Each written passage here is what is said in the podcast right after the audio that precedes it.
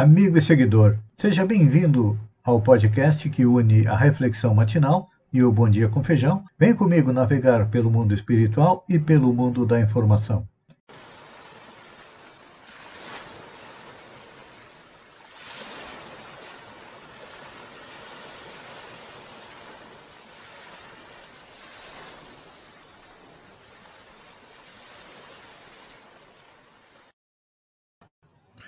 Olá, amigo e seguidor.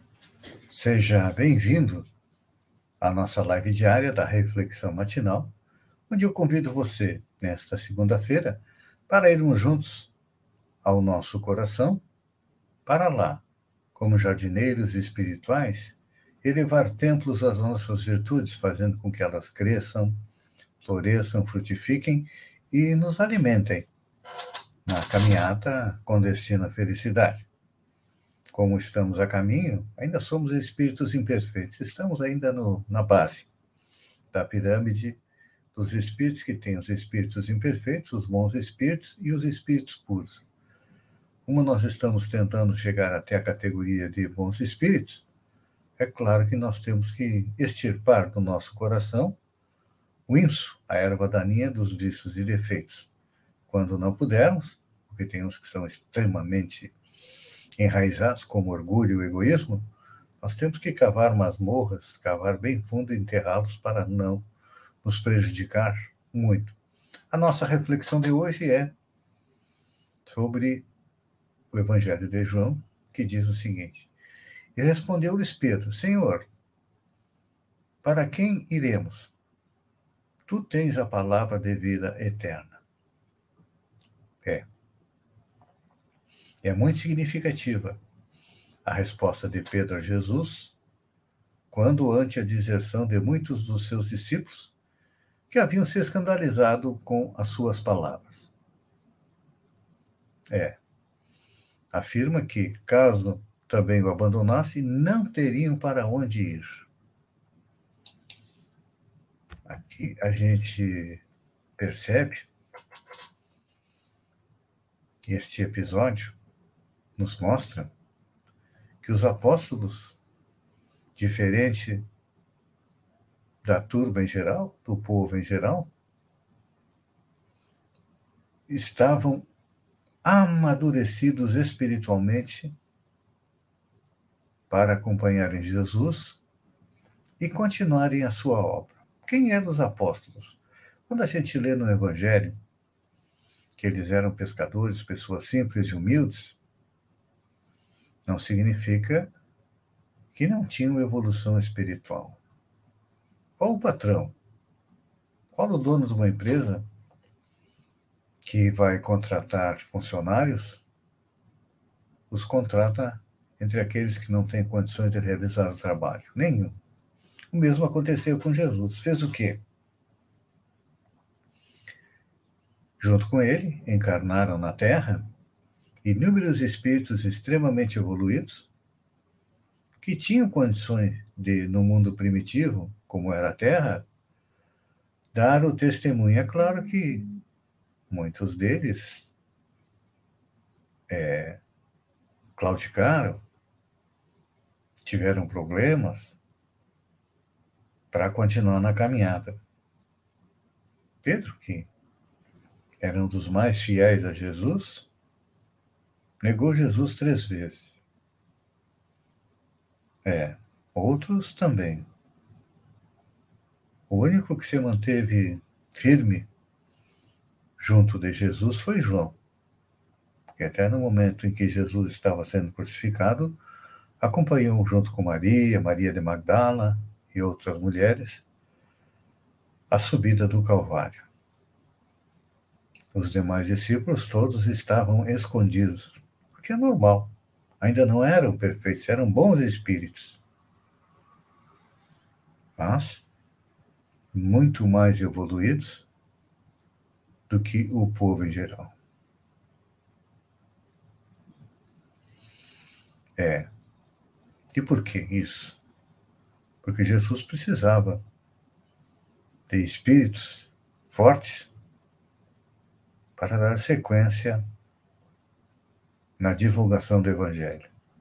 Tanto que depois se juntou a eles Paulo, que passou de perseguidor a defensor do Cristo e fez um trabalho muito grande, mostrando aos próprios é, apóstolos que a doutrina do Cristo, os ensinamentos do Cristo eram para ser dispersos pelo mundo. Até então, os apóstolos, por serem judeus, por virem do judaísmo, acreditavam que a doutrina do Cristo era simplesmente uma dissidência do judaísmo e que deveria permanecer somente para os judeus.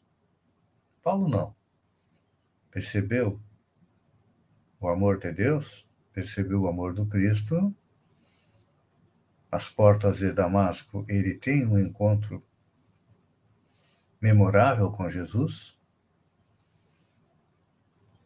Acaba se convertendo ao cristianismo, passa três anos estudando as máximas do Cristo, para depois se apresentar aos apóstolos e, depois de muita discussão, em comum acordo com eles, ele sai a pregar a palavra de Jesus. Todos nós que toda manhã nos encontramos aqui na reflexão matinal, todos nós ainda somos aprendizes do Evangelho. É. Estamos procurando aprender o Evangelho, como Paulo, naqueles três anos, colocá-lo dentro do nosso coração, para depois, no futuro, começar a compartilhar com as pessoas. Assim caminha a humanidade. Cada um vai aprendendo, uns aprendem mais, outros aprendem menos, as leis que regem o universo, que são todas baseadas na lei de amor. E à medida que nós vamos é, conquistando mais virtudes e vamos diminuindo os nossos defeitos e vícios, nós vamos trabalhando na seara do Mestre, porque,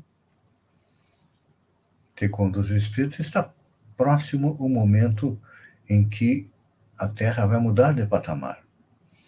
Vai deixar de ser o mundo de provas e expiação, onde imperador, para o mundo de regeneração, onde almas sofridas, cansadas, com os pés ensanguentados da caminhada, vão poder se refazer e continuar na caminhada. Porque a evolução do planeta não termina aí, não. Já fomos um mundo transitório, onde não havia vida, mas já havia espíritos vivendo no entorno da Terra.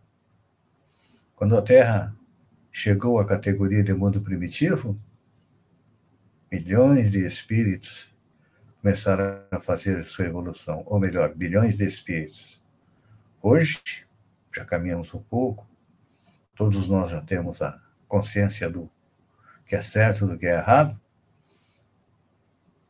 e no próximo patamar nós vamos agir mais corretamente. Então, assim evolui o planeta, assim evoluímos todos nós. E nosso trabalho, todas as manhãs, é procurar colocar uma gota d'água nesse oceano que vai invadir o planeta Terra, lavando a dor, o sofrimento e trazendo um pouco de paz, um pouco de tranquilidade para todos aqueles que choram, porque Jesus disse: os que choram serão consolados. Através do quê? Através do conhecimento das leis que regem o universo e da prática da lei de amor. Pense nisso, amigo seguidor. Enquanto eu agradeço a você por ter estado comigo durante esses minutos, uma boa segunda-feira e até amanhã, no amanhecer, com mais uma reflexão matinal. Um beijo no coração e até lá, então.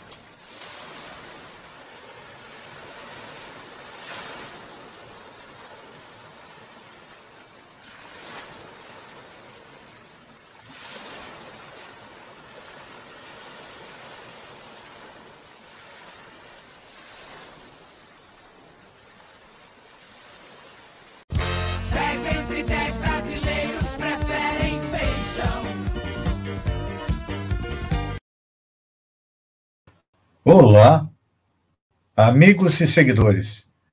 Sejam bem-vindos à nossa live do Bom Dia com Feijão, onde eu convido você, vem comigo, vem navegar pelo mundo da informação, com as notícias da região, do Brasil e também do mundo. Começamos esta segunda-feira com notícia do Sombrio. Hashtag Partiu Timbé. É, de acordo com o decreto 086-2022, de 17 de maio, a ex-secretária de Educação, agora gerente de Educação, conforme o decreto 030-2022, de 4 de fevereiro, pediu exoneração do cargo que ocupa a Prefeitura Municipal de Sombrio, desde a administração do prefeito Zênio Cardoso. Ainda restam secretários herdados pela prefeita Gislaine Cunha, da administração dos prefeitos Enio Cardoso. Semana da Enfermagem.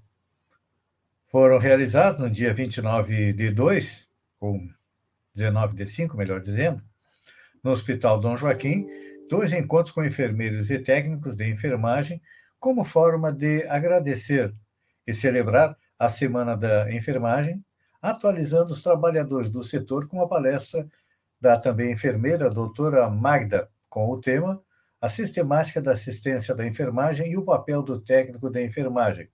E um, depois um bate-papo com café.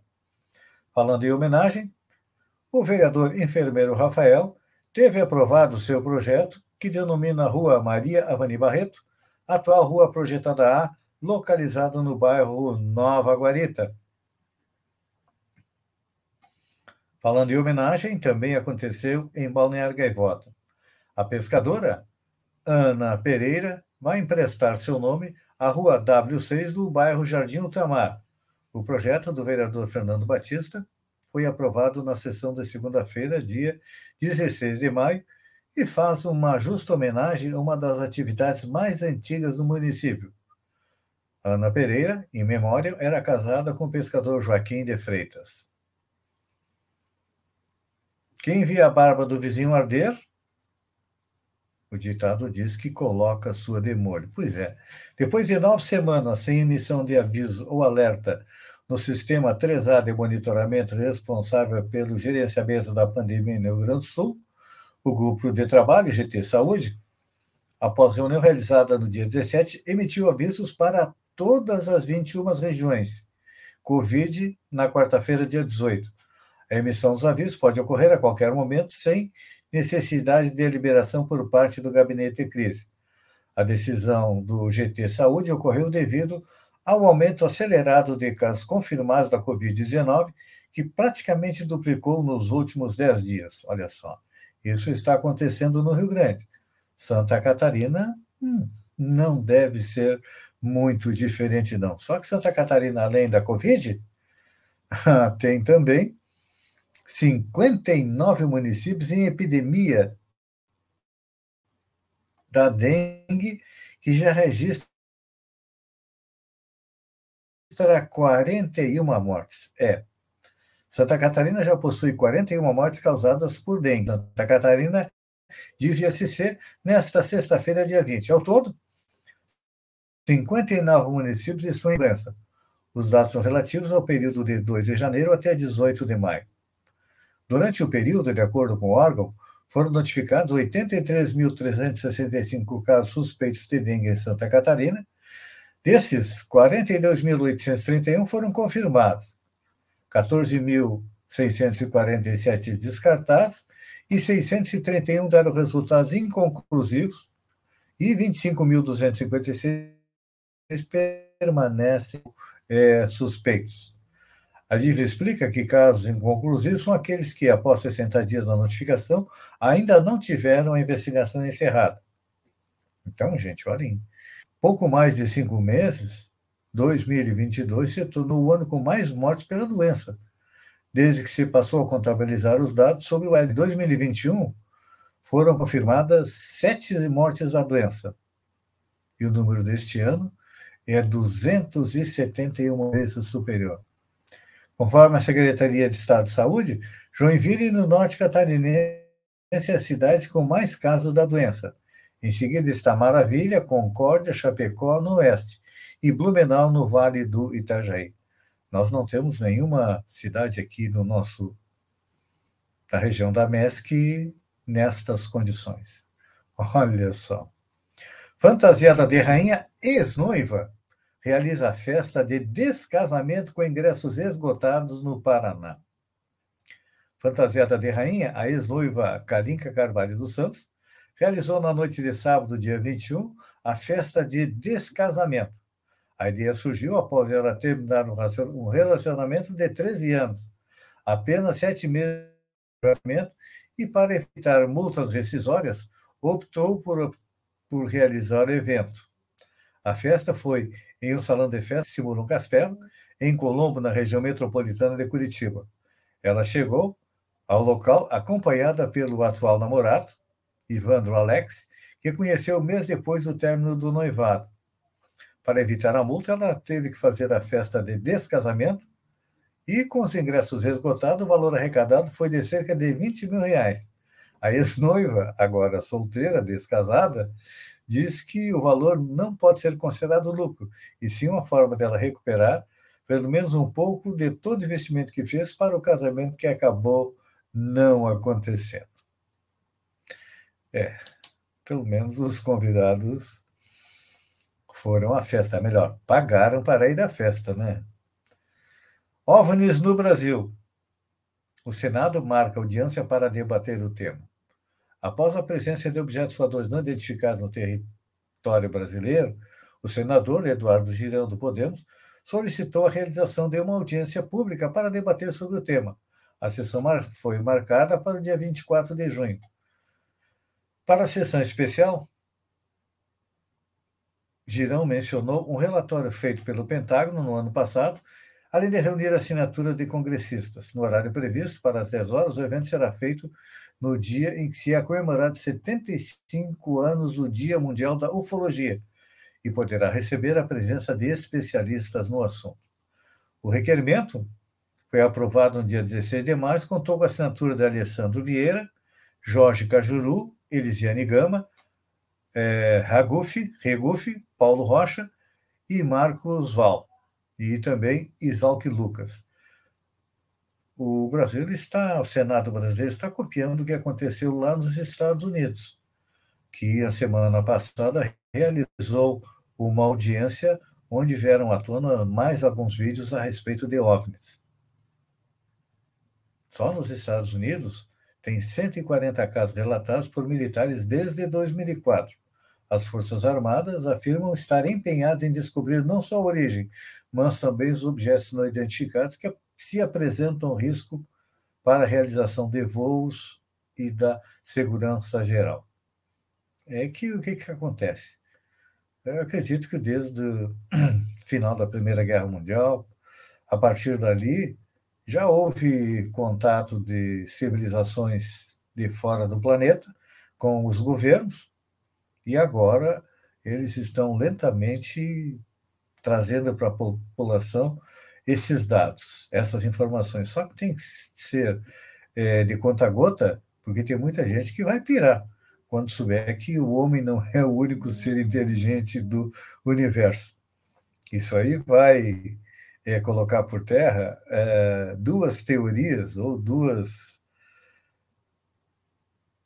O que são o terraplanismo, tem gente que acredita que a Terra é plana, e também que a Terra é o único planeta habitado do universo. Aí nós entraríamos também a respeito da evolução das espécies. Amigo e seguidor, eu agradeço a você por ter estado comigo durante esses minutos.